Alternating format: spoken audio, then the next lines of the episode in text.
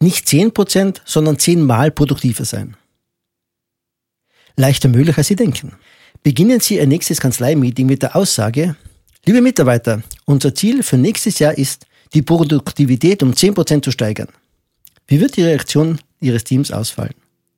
Ich bin kein Hellseher, denke allerdings, dass keine extrem lebhafte Diskussion folgen wird. Relativ emotionslos werden alle Beteiligten nach kleineren Ansatzpunkten suchen und wahrscheinlich werden viele etwas missmutig das Ziel in dem Sinne verstanden haben, dass alle einfach noch mehr arbeiten müssen.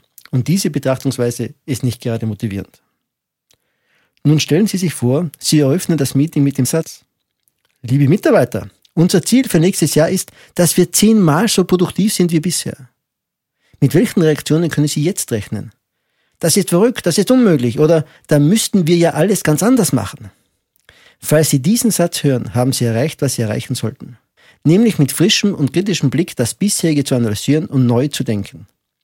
Sollten Sie nach der Ausnutzung der nun folgenden Ideen nur unter Anführungszeichen eine Produktivitätssteigerung um den Faktor 3, also 300 Prozent realisiert haben, werden Sie doch auch zufrieden sein, oder nicht? Produktivität für Kopfarbeiter. In mehreren Beiträgen habe ich bereits über die Produktivität von Wissensarbeitern geschrieben. Eine der Kernaussagen dabei ist, dass nicht die Anzahl der produktiven Stunden entscheidet, sondern wie die Arbeitszeit eingesetzt wird. Sehen Sie dazu auch den Beitrag Produktivität für Kopfarbeiter. Mit der konsequenten Optimierung der vier Schichten der Produktivität, wie ich sie auch im Buch Spitzenleistung der Steuerberatung Kapitel Wachstum, Fluch oder Segen vorgestellt habe, sind Produktivitätssprünge in nicht vorstellbaren Ausmaß möglich. Die Schicht 1 zu mehr Produktivität, die persönliche Arbeitsmethodik.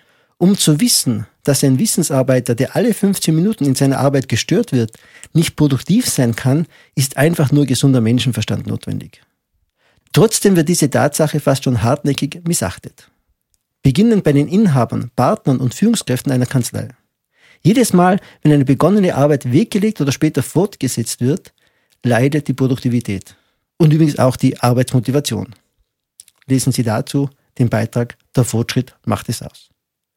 Vollkommen missverstandene Serviceorientierung, wie zum Beispiel der fatale Satz beim Erstgespräch mit dem Klienten.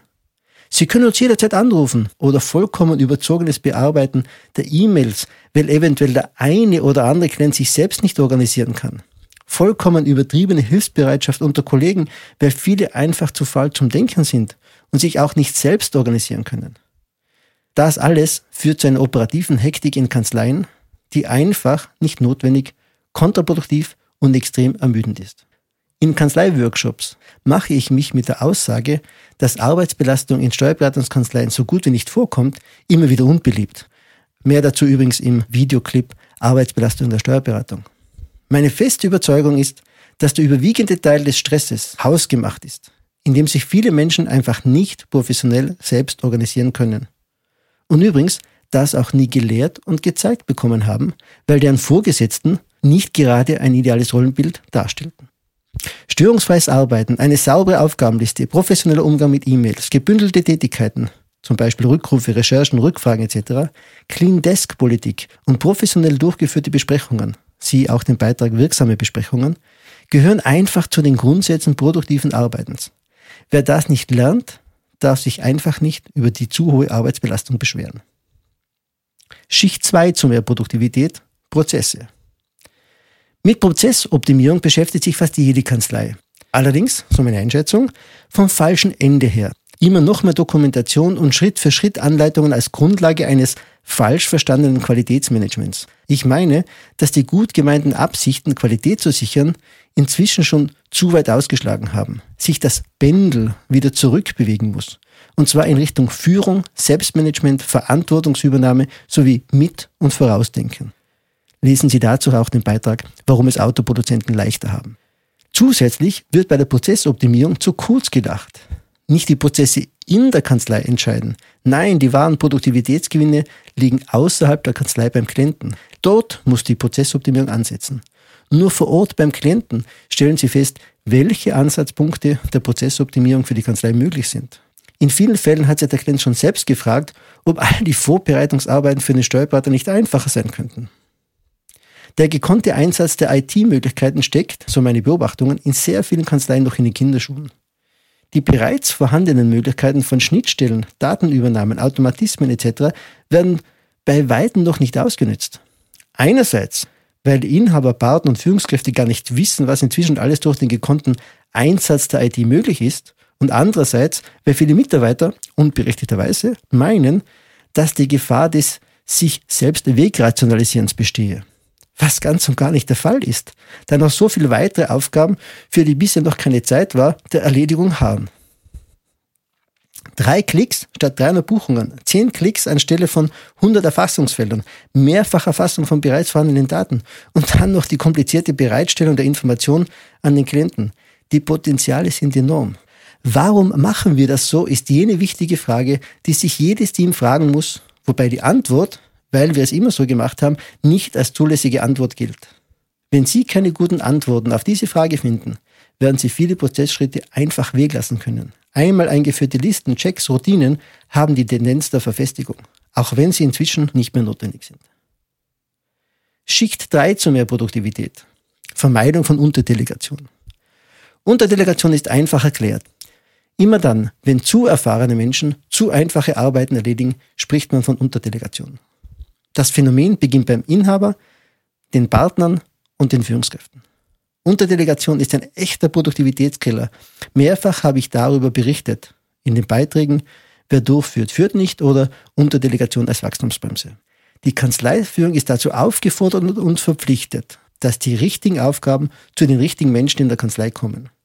Die Delegationskaskade beginnt natürlich bei der Kanzleispitze. Stellen Sie sich die Frage, für welche meiner Tätigkeiten brauche ich nicht meine x Jahre Berufserfahrung, die Steuerberaterprüfung oder die Geschäftsführungsfunktion. Listen Sie diese Tätigkeiten auf und beginnen Sie zu delegieren. So einfach ist das. Gesagt. Gleiches gilt für Ihre routinierten Mitarbeiter. Warum sollten top erfahrene Mitarbeiter beispielsweise einfachste Einnahmen-Ausgabenrechnungen oder simple Jahresabschlüsse erstellen? Unterdelegation ist nicht nur ein Produktivitätskiller, weil sie höhere Auftragskosten verursacht, sondern sie ist auch Entwicklungs- und damit Wachstumsbremse. Schicht 4 zu mehr Produktivität. Intelligente Honorargestaltung. Eine detaillierte Darstellung intelligenter Honorargestaltung würde in den Rahmen dieses Beitrags sprengen. Viele Beiträge auf meiner Homepage zeigen die Richtung. Weg von der Zeitdenke und Zeitabrechnung im Nachhinein hin zu Fixhonorarvereinbarungen im Vorhinein und Honorare auf Basis von Wert und Nutzen für den Klienten. Weg von Klienten, die ihre Leistung nicht schätzen, hin zu Klienten, die den Mehrwert erkennen und honorieren. Eine vollständige Bearbeitung dieses größten Produktivitätskillers erfolgt beim jährlich stattfindenden Honorar-Circle. Multiplikation statt Addition. Die vorgestellten Schichten zu Produktivitätsgewinnen wirken nicht additiv. Nein, sie wirken multiplikativ. Stellen Sie sich Ihre Kanzlei nun wie folgt vor. Auf der Basis professioneller persönlicher Arbeitsmethodik, die dazu führt, dass sich all in der Kanzlei perfekt selbst organisieren wird, mit schlanken Prozessen gearbeitet, die bereits beim Klienten ansetzen, bei denen alle Möglichkeiten der aktuellen IT-Anwendungen ausgenutzt werden. All das von den richtigen Personen erbracht, sodass jede genau jene Tätigkeiten leistet, die seinem Erfahrungsstand entsprechen, kombiniert mit einem im Vorhinein auf Nutzen und Wert vereinbarten Honorar, das den Mehrwert ihrer Leistungen für die genau richtigen Klienten klar und unmissverständlich darstellt. Nicht Prozente, sondern Faktoren der Produktivitätsverbesserung sind möglich ob Faktor 1, 2, 3 oder 10 spielt schon fast keine Rolle mehr. Es sind nicht inkrementelle, sondern sprunghafte Verbesserungen möglich.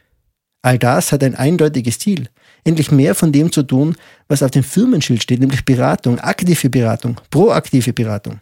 Spätestens dort haben sie übrigens auch jede Honorar- und Auftragsgewinnungsfrage für immer gelöst. Kanzleien, die das schaffen, kennen keine Schwierigkeiten bei der Honorardurchsetzung und sie genießen die Vorteile eines kontinuierlichen Zustroms an Neuklienten durch Empfehlungen. Habe ich Ihnen Lust auf Produktivität und damit Beratung gemacht? Ich bin schon sehr gespannt auf Ihre Meinung.